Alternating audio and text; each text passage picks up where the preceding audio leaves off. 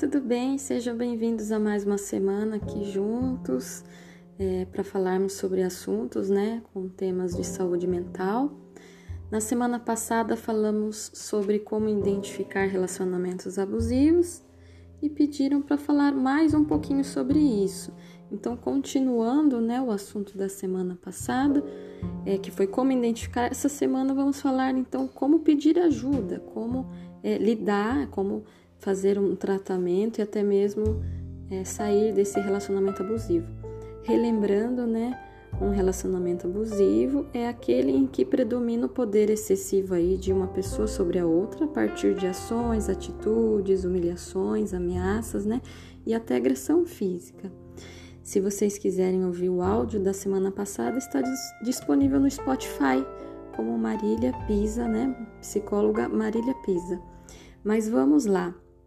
Como então sair de um relacionamento abusivo? Primeiramente, buscar a mudança. Então, agora que você já identificou aí que está num relacionamento assim, o segundo passo é mudar. E para isso, você pode contar com uma ajuda profissional, com o seu autoconhecimento, né? Um segundo passo seria você conversar com o abusador. Por mais difícil que possa parecer, tem pessoas que abusam de outras e não se dão conta. Então, se em uma conversa permanecer a situação de que nada acontece ou não há mudanças, você pode ter a certeza que não há mais o que fazer a não ser ir embora. Um terceiro item aí é se lembrar que o problema não é você, então deixar de lado a culpa que o abusador sempre deixa, claro, né? Sempre projeta em você. Isso se chama manipulação emocional. Então, primeiro ponto é trabalhar aí a sua autoestima para você enxergar que você não é o culpado ou a culpada. Um, segundo, um outro ponto seria procurar ajuda e apoio em pessoas que você confia. Então, não é fácil sair de um relacionamento sozinha. Então, encontrando aí força nas pessoas ao seu redor que te apoiam, que você ama, é, pode ser de grande ajuda, tá? Nessa etapa.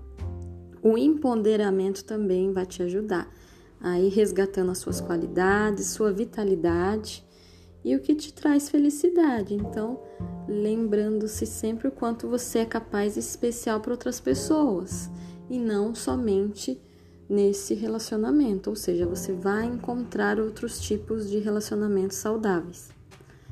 É, por fim, conversando com pessoas que passaram por situações semelhantes, né? Então, o apoio de quem já viveu nessa situação é muito importante para você ter como experiência e também ver que as pessoas conseguiram superar aí a tristeza, é, o sofrimento do relacionamento e conseguiram sair sim, vivas e seguir a vida adiante.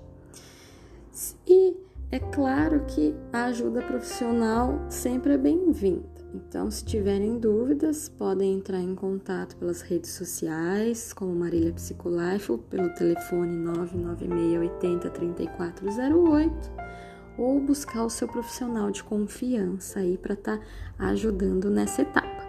Eu espero que vocês é, tenham uma ótima semana e até breve.